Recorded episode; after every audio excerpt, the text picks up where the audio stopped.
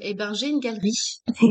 J'ai créé une galerie, euh, d'illustration et d'art graphique en février 2014 et et voilà, donc on peut dire que je suis la tenancière de cette galerie qui réunit, euh, plusieurs centaines de eh oui. de dessins, une bonne cinquantaine d'artistes ouais. et qui, euh, voilà, met la lumière sur, la jeune génération, française et étrangère d'illustrateurs